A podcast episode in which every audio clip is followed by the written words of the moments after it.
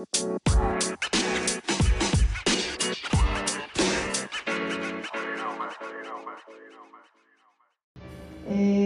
graças a Deus por essa oportunidade de estar aqui e também de ser responsável por trazer a mensagem da parte do Senhor para os irmãos. É, é um versículo bastante conhecido, irmãos, mas o Senhor falou bastante ao meu coração e eu gostaria de compartilhar com os irmãos, amém? Que se encontra em Apocalipse, capítulo 3, apenas o versículo 20.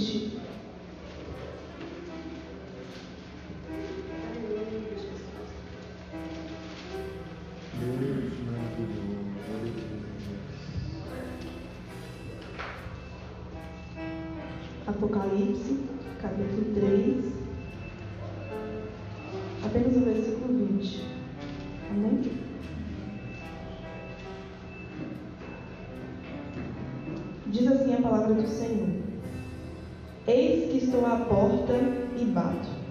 Se alguém ouvir a minha voz e abrir a porta, entrarei em sua casa e com ele cearei e ele comigo. Eu repetir. Eis que estou à porta e bato. Se alguém ouvir a minha voz e abrir a porta, entrarei em sua casa e com ele cearei e ele comigo. Amém.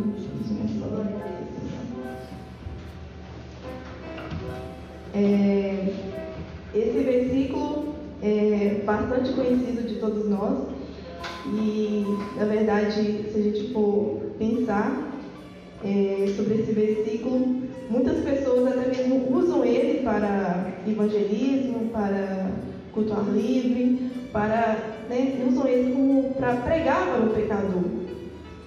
Mas a gente vai ver na palavra do Senhor que quando João escreve as cartas para as igrejas, e ele escreve essa sétima carta para a igreja de Laodiceia, é, quando nós vamos ver que no começo da carta o Senhor se apresenta para a igreja e vamos ver que no início da sua carta, quando o Senhor fala com o apóstolo João para poder escrever tudo aquilo que o Senhor estaria falando com ele, ele começa então falando: Eu sei as tuas obras. E quando vamos ver isso, irmãos, é o fato de que é, Jesus ele conhece todas as nossas obras. E nesse versículo que nós lemos, é, vamos ver que o Senhor Jesus ele estava se referindo à igreja de Laodiceia. Então, é, esse versículo ele deve ser usado para a igreja, como foi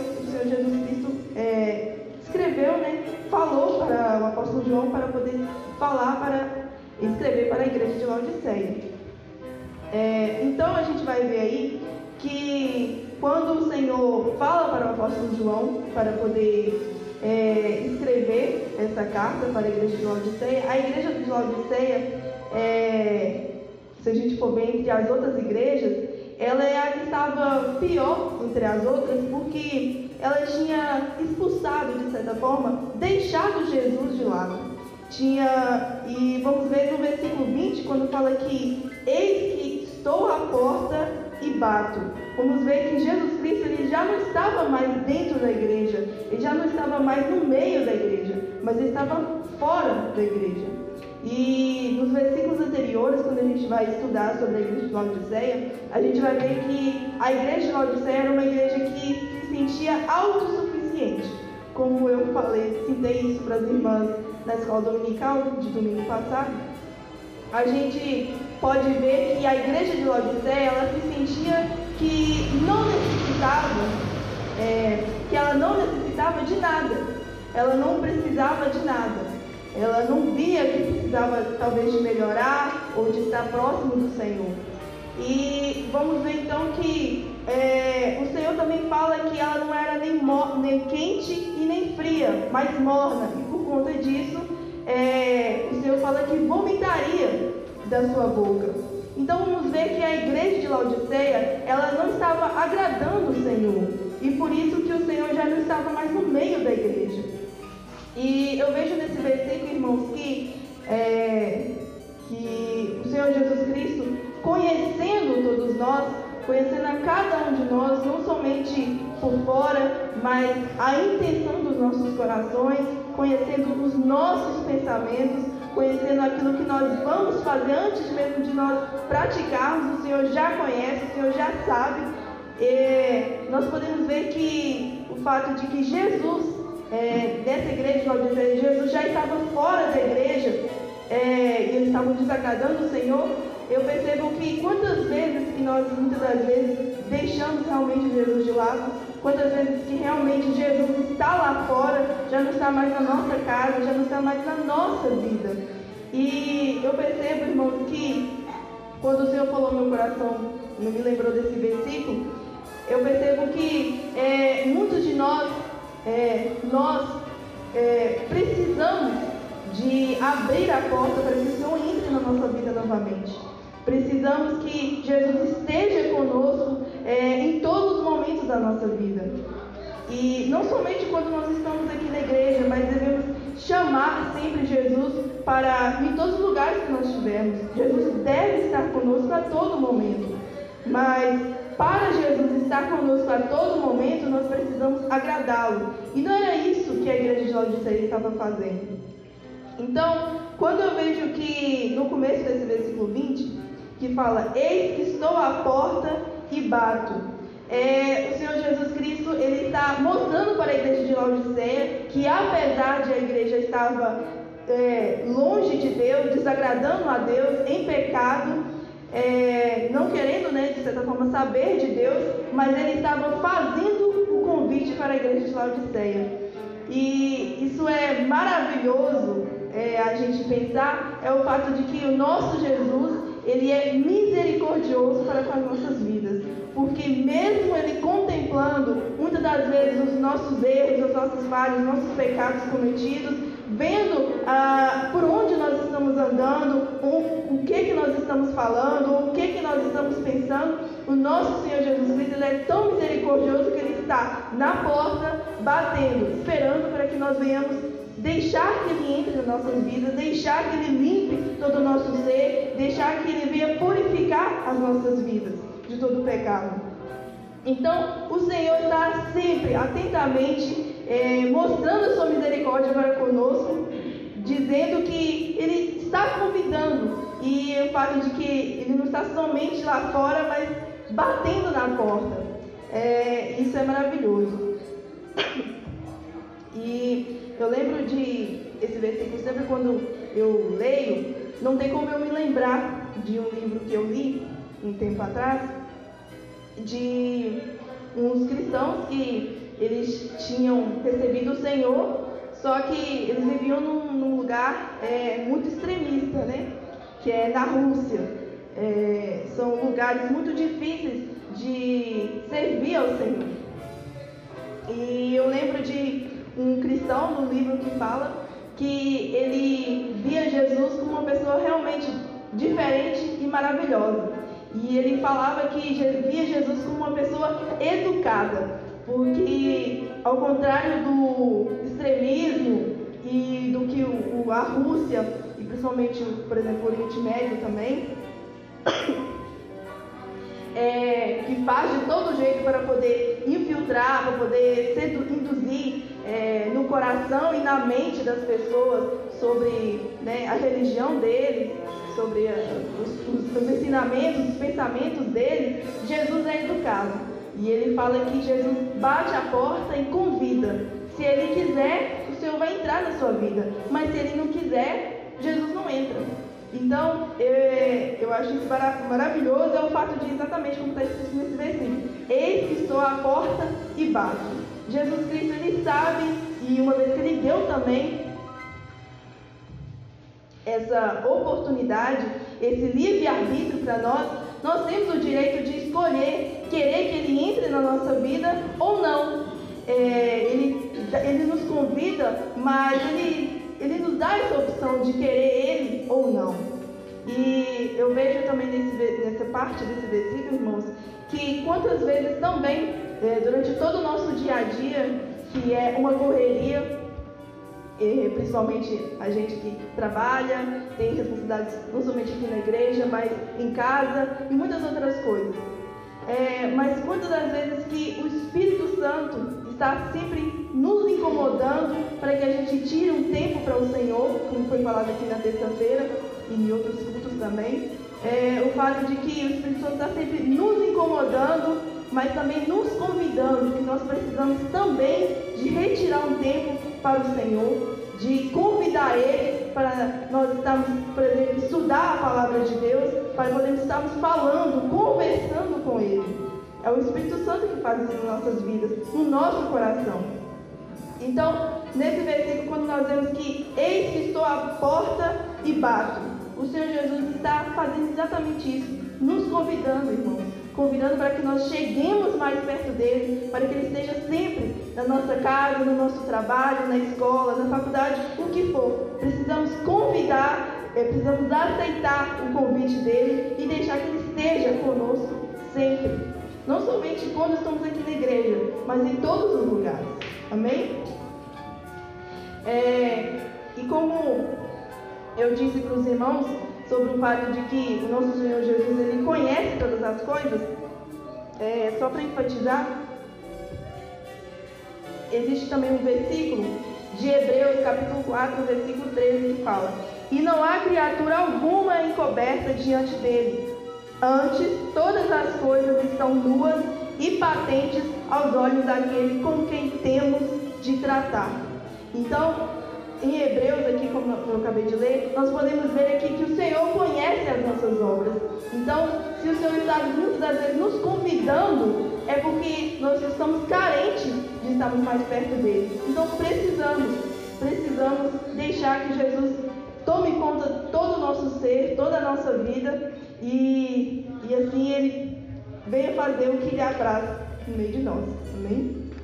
Aí a continuação do versículo fala: Se alguém ouvir a minha voz e abrir a porta, aí o Senhor Jesus Cristo fala que é, ele, além de ele está batendo na porta, mas aí ele fala a continuação: é, se alguém, é, se alguém desejar se no momento, se a pessoa desejar realmente aceitar o meu convite, ou seja, ouvir a minha voz e abrir a porta, é, isso é maravilhoso, é o fato de questão de ouvir a voz de Deus.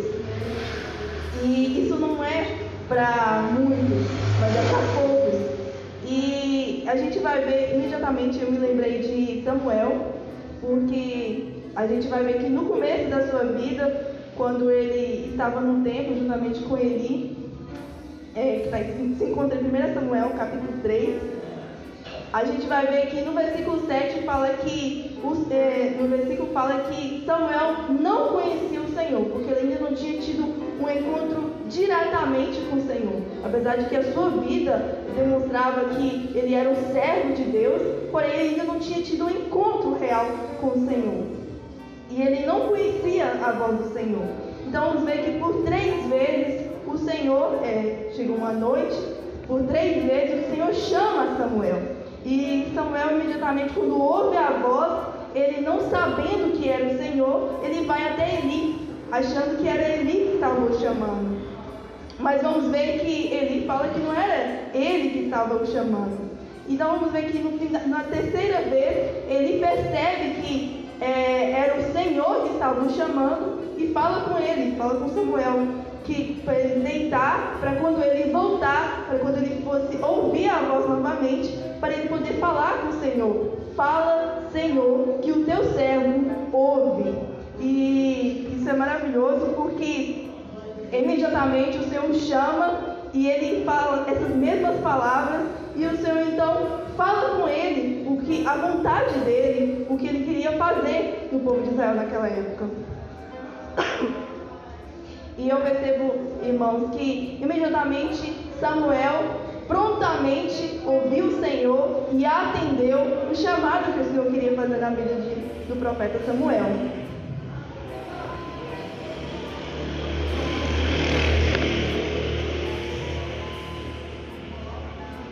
E eu percebo, irmãos, que apesar de muitas vezes cada um de nós temos talvez 10, 15 anos de crente, de estar servindo ao Senhor, mas quantas vezes que nós não sabemos ver a diferença que é do Senhor, o que é a voz do Senhor e do que não é a voz do Senhor. Quantas vezes que é, nós ouvimos algumas coisas nos nossos ouvidos e achamos que é o Senhor, porém não é. E isso só acontece, irmãos, quando nós não conhecemos verdadeiramente o Senhor, quando nós não conhecemos verdadeiramente a voz do Senhor. Porque aquele que conhece o Senhor, aquele que tem o desejo realmente de estar mais perto do Senhor e sabe, está é, tá sempre a todo momento lendo a palavra de Deus, sabe o que é do Senhor e o que não é. Então, precisamos ouvir como o profeta Samuel ouviu, mas também ouvir, como aqui em Apocalipse diz, ouvir a minha voz e abrir a porta. Então, nós vamos ver que não somente ouvir, mas tem que ter uma ação. E essa ação significa atender o, a, a voz do Senhor, ou seja, obedecer a voz do Senhor. E nesse caso aqui, a gente vai ver que a igreja de Laodiceia precisava não somente ouvir, é, mas obedecer, arrepender dos seus pecados. E muitas das vezes nós precisamos disso. Ouvir a voz do Senhor e reconhecer que pecamos e assim voltarmos para o caminho correto, para o caminho que conduz ao céu. Amém? E aí a continuação, ele fala: Se alguém ouvir a minha voz e abrir a porta, entrarei em sua casa, e com ele cearei e ele comigo. Glória a Deus. Vemos aqui então, irmãos, nesse versículo que é, quando o Senhor fala, entrarei em sua casa e com ele cearei e ele comigo. Está querendo falar aqui em questão de cear, está falando em relação à comunhão quando nós deixamos que o Senhor entre nas nossas vidas, obedecemos assim a sua voz, ouvimos a sua, a sua voz deixamos que Ele entre nas nossas vidas, assim teremos uma comunhão, desfrutaremos dessa comunhão com o Senhor. Mas somente, irmãos, se nós darmos ouvidos à voz do Senhor, somente se nós deixarmos realmente que Ele entre nas nossas vidas, assim nós desfrutaremos dessa comunhão com o Senhor. E eu entendo que é, a partir do momento que nós tomamos essa decisão de termos comunhão com o Senhor, muitas coisas ao nosso redor acontecem para que deixemos, para que assim saímos dessa comunhão íntima com o Senhor. Muitas provas, muitas perseguições, muitas tribulações, é, muitas tentações, muitas coisas. Mas não podemos jamais deixar que tudo isso retire de nós essa comunhão que devemos ter com o Senhor Jesus. Não é somente na última semana do mês, que é quando está perto da ceia. A comunhão deve ser todos os dias. Assim como nós temos uma comunhão com nossos irmãos, cada um dos irmãos aqui na igreja, devemos ter também essa comunhão com o Senhor. Claro que não somente terça, quinta e domingo, mas todos os dias. Todos os dias devemos ter essa comunhão com o Senhor.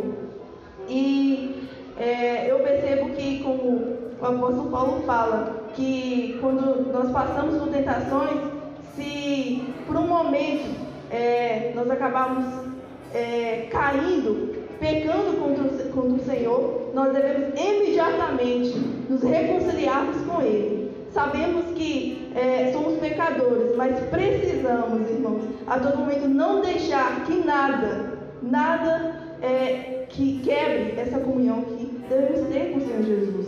Amém? E sabemos que essa comunhão que devemos ter quando nós estamos aqui na terra, é, ela continuará quando nós um dia estaremos para sempre com o Senhor no céu. Mas para isso precisamos ter essa comunhão enquanto nós estamos aqui. Para quando o Senhor Jesus nos buscar, nós estaremos para sempre em comunhão com Ele. Amém? Eu assim agradeço essa oportunidade. Eu espero muito que os irmãos tenham compreendido. Amém?